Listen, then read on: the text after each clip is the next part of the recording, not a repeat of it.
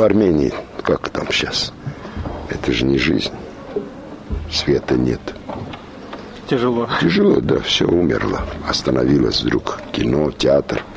Будем надеяться. Армен Роман Борисович, извините, пожалуйста. Пожалуйста. Пожалуйста. Борисович, такой вопрос. Э, Многие столичные и питерские актеры, приезжающие к нам, говорят о том, что уникальный феномен в Екатеринбурге. Сюда идет зритель, в наш театр идет зритель. Каково ваше мнение?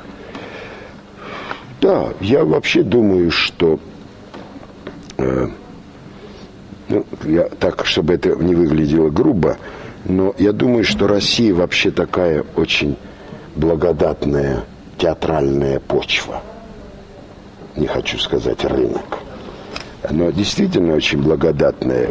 Россия всегда любила и ценила и хотела, я думаю, Э, потому что вот это знаменитое хлеба и зрелищ, наверное, и очень многое определяет. То есть это понятие шире, чем просто хлеба и чем просто зрелищ.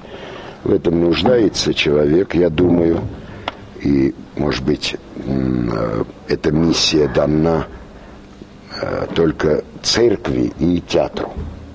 Вот это соборность, вот это когда люди вместе собираются – оттаивают, согреваются, вместе смеются, вместе плачут. Это очень э, такой э, врач, врачующий, это врачует или душу освобождает, душ, душе дает питание, я думаю. Все остальное, в моем представлении, все остальное разрушает человека. Всякое политика там и так далее. То есть я имею в виду не тех, которые этим занимаются, а тех, которые этим питаются или хотят питаться. Потому что иногда ошибочно человек думает, что вот если он увидел по телевизору встречу Ельцина и Клинтона, то он тоже может с ними что-то решать, какие-то вопросы. Во-первых, это тоже театр, но плохой театр. А во-вторых, там все решается иначе. Ну, это бог с ним. Но я думаю, что Поэтому мы много ездим по, э, по России, по стране, и по... хорошо. Я много раз бывал в Екатеринбурге, и думаю, что это хороший зритель. Он такой, знаете, с ним надо э, все время жить, с ним надо, э, к нему надо пробиваться. И он, как мне кажется, отвечает, откликается. А чем-то изменился вот зритель сегодняшний от э, зрителя, который воспринимал в прошлый приезд? Я думаю, что таких принципиальных изменений не бывает так быстро. Это тысячелетия должны пройти, чтобы человек так изменился, чтобы это было заметно. Я думаю, что это все... Мы иногда, как мне кажется, внешние признаки э, ставим во главу угла. Например, ну, грубо говоря, там начали носить длинные пальто. Мы, мы это назвали «новые русские». Я думаю, что все это, мне кажется, может, я и не прав, но мне кажется, это очень наивно. Человек долго меняется, очень долго. Тысячелетия. Биологически, по сути, по своей реакции. Понимаете? Поэтому тут может быть таких изменений, что... Господи, что же... Так не бывает. Это наивно. Так я полагаю. Вы счастливы? Думаю, что да. Думаю, что да. Пока жив, здоров. делом, который вроде люблю. э, Или люблю вроде. Так можно сказать. Э, Думаю, что да. А чего не хватает в жизни? Многого. Моей жизни. Моей. Ну, не знаю, так не могу конкретно ответить. Есть мелочи, частности, которые иногда перерастают в большое. есть большое, которое суживается до элементарного. Поэтому так э, трудно судить, потому что с годами ты это я себя, хотя играл Сократа, я себя с Сократом не сравниваю, но существует такая знаменитая притча о том, как Сократ оказался на каком-то большом рынке каком-то, ну там, где много всего. Он долго стоял, смотрел, потом а, говорят, что начал смеяться, и когда его спросили, а что ты смеешься? Он сказал, я смотрю, как много в мире вещей, которые мне не нужны. Э, э, это такая некрасивая только фраза. Это действительно с годами приходишь к этому. Что есть много вещей, которые не нужны мне. Армен Борисович, да. наша программа утренняя, да. ежедневная утренняя программа, так. называется она «Аврора». Э, и у нас есть такая традиционная рубрика. Вы не могли бы нам ответить на такой вопрос? Да. Как начинается ваше утро? С чего оно начинается обычно? Что-то хочется сенсационное, да, но вроде нормально начинается. Меня, как правило, нашу семью утром будет мой кот, которого я очень люблю и всегда говорю об этом. Он, он первый встает у нас и будет нас. Наверное, э, наверное, знаете, я так предполагаю, какой, так сказать, что мы хотим друг от друга в этом вопросе. Наверное, я, наверное, начинаю думать или вот встаю и думаю, или произношу, может быть, не произношу. Но я думаю, наверное, так вот хорошо, когда я говорю, Господи, не оставь меня. А потом уже пошло, покатилось. Армин Борисович, извините. Почти 40 лет, по-моему, вы связаны с театром и кино. Что вы, вам не удалось сделать за эти годы? Что не удалось? Да. Я не знаю. Это я не могу на этот вопрос ответить. Я не знаю.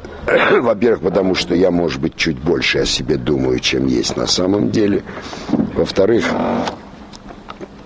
наверное, даже если существуют, э, извините за нескромность, достижения, то для человека, который выходит на сцену, который снимается, это все равно со временем отходит на второй план. Там где-то куда-то ты его кладешь, какой-то шкаф и закрываешь, потому что не дай бог, если ты серьезно в это поверишь. Не дай бог, если актер выйдет на сцену э, э, обремененный званиями и регалиями и будет под этим вот так кряхтеть. Э, это тогда он будет не живой, тогда он будет памятник самому себе. Я хочу просить Господа Бога, чтобы он как можно дольше э, оставил какие-то клетки живые во мне. Тогда я могу заниматься этим делом. Чтобы я хотел, я любил, ненавидел, радовался, смеялся по-настоящему, чтобы я удивлялся. Тогда я могу заниматься. А самому разбираться, ну, что-то удалось, что-то не удалось, но все равно двигается надо вперед. Борисович, как да. вы думаете, как бы сложилась ваша жизнь, творческая жизнь, если бы не заехала в свое время э, актриса Елена Ольга. Э, Ольга, извините, да, Яковлева да. Иван? Не знаю. Не знаю, потому что не люблю фантастику. И сам не читаю и не люблю. Не знаю. Не знаю. Я надеюсь, что там кто-то вот этот ведет меня. А дальше не знаю. Правда. Фантазировать, мы можем сейчас с вами такой леденящую душу сюжет придумать, что я бы там упал бы, потом под забором валялся бы и так далее. Но это все неправда и не нужно. Правильно? Ну, вот про вас ходила знаменитая вот эта поговорка «меньше на земле армян», да. чем фильм, где сыграл Джигарханян. То есть она как-то вас, это вас задевала или нет? Нет, абсолютно. Или, то есть вы были, э, это почему так произошло? То есть вы никогда не отказывались от каких-то ролей и вы брали все, так сказать, или просто тут так какая-то? Значит, это мое, моя жизнь, угу. мое дело. Значит, жизнь э, требует человек, предположим, который хочет, молодой человек, который хочет там нарастить мышцы, мускулы, он занимается, вот он и наращивает мускулы. Так и актер наращивает э, какое-то, начиная от э, авторитарности, что очень важно тоже в искусстве. Понимаете, авторитарность. Вот американцы э, в кинематографе этим пользуются, потому что э, если Марлон Брандо говорит, что это молоко черное, то как минимум пол Америки в это верит, потому что Марлон Брандо завоевал такой авторитет. И просто, да, простите, и просто, да, просто даже для владения профессией, потому что э, большой длинный процесс привыкнуть к камере, чтобы быть с ним на «ты». Или не видеть, что он здесь тебя фиксирует и не э, угождать ему и так далее и тому подобное. Поэтому я так думаю, что я в ответе за все, что я сделал за эти 40 лет. В ответе плохо, хорошо, в рекламе снялся, э, в плохом фильме соврал, обманул людей. Я в ответе за это. Я буду свои делать выводы или не буду делать выводы. Но это жизнь. Ее нельзя э, все время стрелять в десятку. А в каком плохом фильме, например? Много. Знаете, мой учитель говорил, что плохо – это тоже качество. Он говорил так, что э, бывает стыдно. Вот это никуда не годится. А плохо – это тоже качество. Что-то один думает, что это плохо, другой думает, что это не очень плохо и так далее. Поэтому, ну, бывает, такие бывают и по э, своему, э, так сказать, спекулятивное бывает в искусстве, это бывает. Но я придерживаюсь такого мнения, что надо все попробовать. Когда меня позвали в рекламу, я не оправдываюсь, я говорю честно, я за все в ответе. Но мне было интересно, что это, как это можно... Я, который воспитан на психологическом театре, проживание жизни. А мне говорят, не-не-не, это до 30 секунд – вот эти 30 секунд улыбнись ей, посмотри на него и скажи «чара» там или там «шмара» и так далее. Это надо попробовать. Надо... Э, потом поймешь, что это чара не твое дело. Или это лучше здесь, где... Но все равно. Я думаю, что это все равно э, человек, который занимается я всегда об этом говорю и буду так думать до тех пор, пока так думаю. Что человек, который занимается искусством, не должен бояться быть некрасивым и смешным. Тогда он должен, может заниматься искусством. Не, не специально, а не бояться быть некрасивым и смешным. Опять, не специально там что-то морды строить, чтобы быть смешным. Нет, по сути быть нелепым. Тогда у нас произойдет. Знаете, я, значит, очень интересная вещь была. Я видел, вот это аэробика занимаются, да, вот, значит, я в Америке, по-моему, видел, очень, очень здорово это, значит, аэробика. И, значит, работала девушка, ну, таких в жизни, наверное, не бывает. Такое точенное. Ну, это так, это... И рядом с ней эти же упражнения делала э, толстушка, которая делала все немножко... Но в чем это гениально? Что ведь таких точенных одна и две обчелся. А вот эта толстушка, она моя. И тогда я тоже рискую это делать. Потому что смотри, она делает. Я буду делать.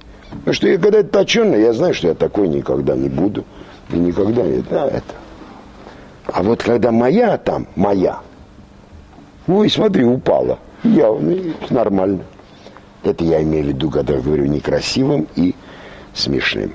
Так, как в жизни. Роман Борисович, да. ваш сын тоже начал актерскую карьеру, написал собеседник. Где? В театре или в кино? Или? Я не могу сказать, что начал, потому что он достаточно, как мне кажется, серьезный человек, и он пытается себя найти, наверное. Может быть, я знаю этот тяжкий путь, э, и не, ему не говорю ни да, ни нет. Не, начал это еще очень рано говорить, он пытается проникнуть, он снимался со мной, я сейчас снимался в картине, которая называется «Дон Кихот возвращается». Ну, у него там, надеюсь, не по блату. Так вроде его пробовали, все, и, значит, ему дали роль там небольшую, и он снялся. Это тяжкий путь. Ему 30 лет.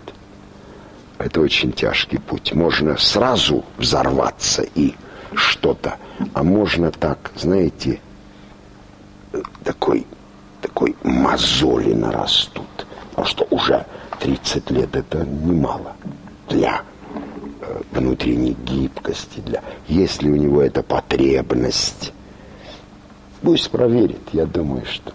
А Дон Кихот играет Ливанов? Ливанов, да. А скажите, какой вы папа? И если у вас есть внуки, то какой дедушка? Де... Нет внуков пока. Тогда какой папа? Кот, у меня кот есть, я его очень люблю. Слышал, что жена вам Папа. помогает. Да, папа, думаю, нормальный. Нормальный, думаю. Не, не, не пытаюсь, э, значит, э, навязывать ему, сыну моему, ничего такого, что...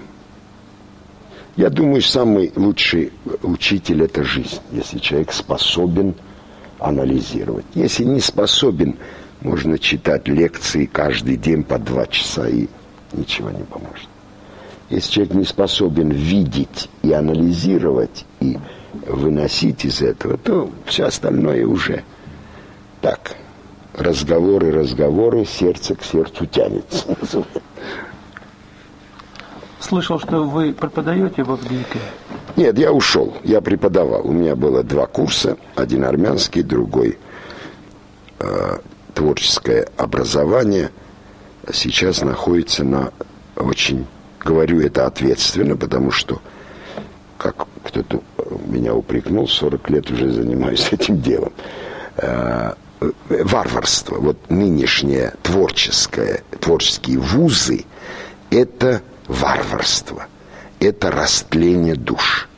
Начиная с четырех, четырех лет образования, четыре года. Это, я не знаю, Понимаете, для чего это? А, жизнь очень двинулась. Человек а, мобильнее стал воспринимать, ритм другой. Поэтому, а там четыре года устроились, сидят и отращивают зады. И все. И выходят немощные люди, которые ничего не умеют делать. А им уже, если он в 16 лет пришел – то ему уже 20 лет. Я о своем сыне только что говорил. 20 лет, на чем уже Ромео не сыграет. Того Ромео, который написал Шекспир. Который с ума сходит от любви к ней. А он сыграет 20-летнего уставшего Ромео. После Вгика это точно. Поэтому я ушел. Там нельзя. Это растление. Это вот очень удобно для бездарностей, как студентов, так и педагогов. Такая, знаете, принцип колеи. Вот устроились, вот там трактор прошел, а я за ним устроился и забот не знаю. А там, там хорошо, там хорошо. Но надо рискнуть и свернуть туда. Да, завязнешь. Но надо рискнуть. А так мы поехали год сидят, что-то там э, иголку в нитку засовывают аффективно. Здоровые люди, красивые, э, физиологически уже огромной потенции, который уже должен быть выхлест. А они, не, не, нет, это нельзя, нет. Возьмите стул, отсюда поставьте сюда. Не знаю, это кому нужно.